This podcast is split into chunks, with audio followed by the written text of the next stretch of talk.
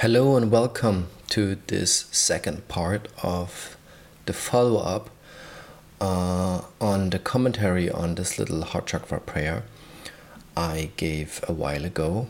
And um, the follow up means to explore and do a little commentary on line by line on this heart chakra prayer. So today is the second part which means we are going to the second line. But first of all, I'm going to read the whole thing to you again.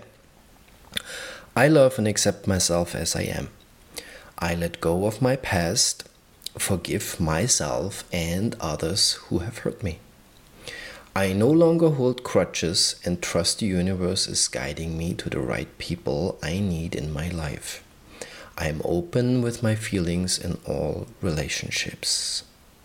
I willingly release all fears, concerns, and worries about giving and receiving love.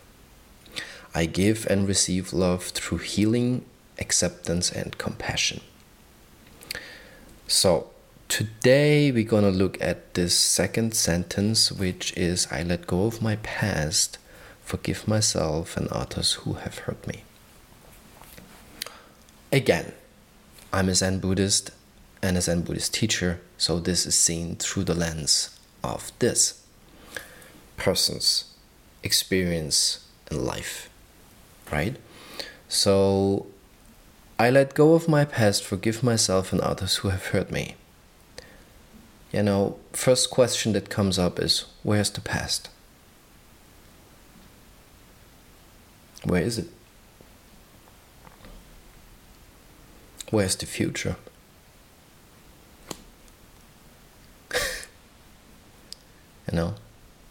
What's present is always right here, right now.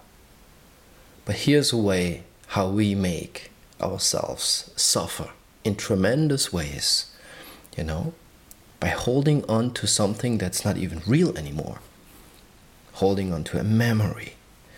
I have done it many times in my life and suffered tremendously. And I have seen people, many, many, many people, still suffering from it. Why? Because we can't let go.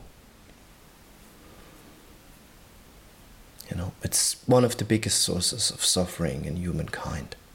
It's not being able to let go what has happened. Traumatic things trauma, terrible things, wonderful things that have changed into terrible things because that's life. You know, things constantly change. And if we do not accept this, if we are resistance towards this change, it's only going to be one result which is always suffering. And please remember, feeling pain is okay. You know, we can't avoid pain in this life. It's one of the first principles, you know, that the Buddha thought.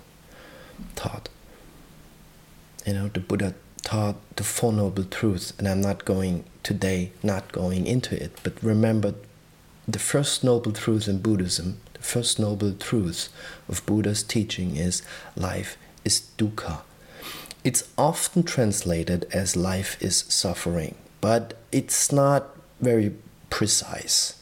You know, it's a common expression, life is suffering, but in the Western world, it has a very negative notion. But what the Buddha meant, if you look at the word dukkha, that's what I learned, I'm not a scholar but um, it's Pali as far as I know, and it's better described in the modern way as stress, or has a stressful component or notion that you know we it's like trying to hold sand in your hand. Oh, this beautiful sand! I'm trying to hold it. The sand goes through your fingers. You can't do it. So what the Buddha perceived true meditation, true living an honest life, and really investigating, investigating within, deeply investigating within what is really true? What am I? What is this life? He saw that whenever we have an idea about something, this idea is going to change. Which, if we hold on to the idea, to the phenomena of this fleeting world, we suffer. Because we can't let go. And that's what this second line says.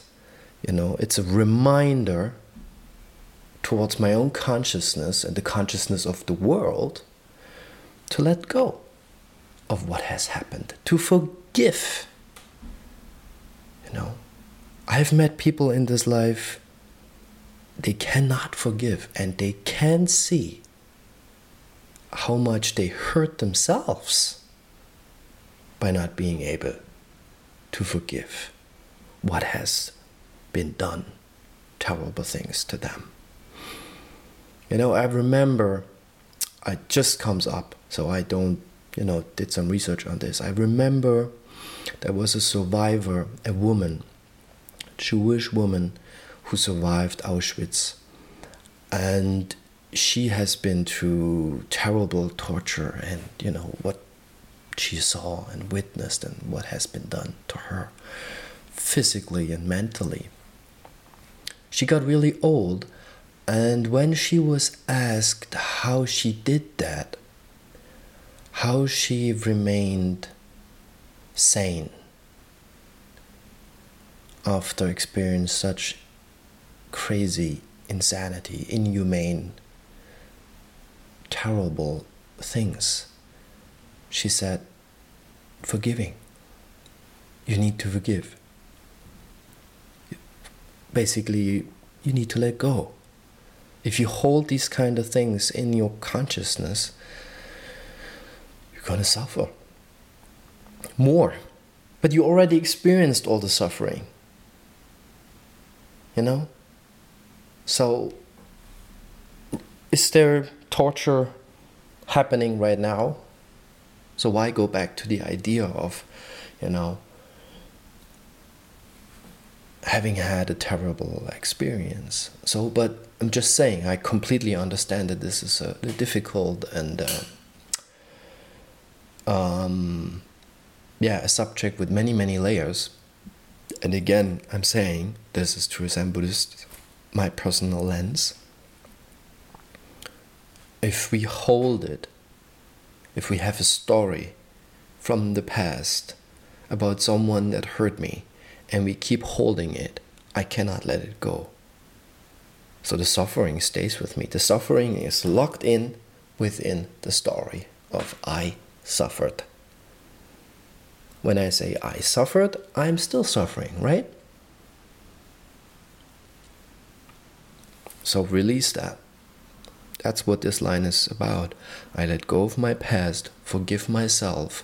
Forgive myself for, you know, maybe being an addict, having done stupid mistakes, you know, having hurt people by being ignorant, angry. I've done it. I've said sorry to people. I probably still have to say sorry to people who didn't agree with behavior, with what I do or what I have done. But if I cannot forgive myself for not knowing better at some point in my life, even so even though I honestly tried my best, it still might have been a mistake, but I didn't know at that point. You know, there's a kind of innocence behind it. I didn't mean to do wrong. I just didn't know better. So if you grow in your understanding of who you are and you know in your going deeper into life you might look back at some actions and go like oh shit i really did that that's so stupid this line is saying let that go too you know once you see it and you see it's a mistake make it correct. I love that teaching from Zen Master Seung Sahn that's you know given in my lineage that Zen Master Seung Sahn said, um, making mistake is not a problem. How to make it correct, you know? So we make mistakes. That's human.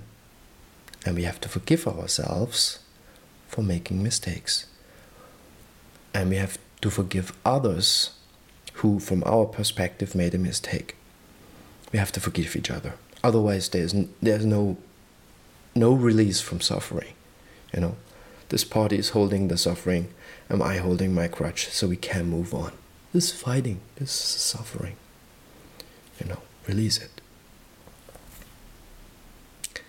And um, yeah, make correct.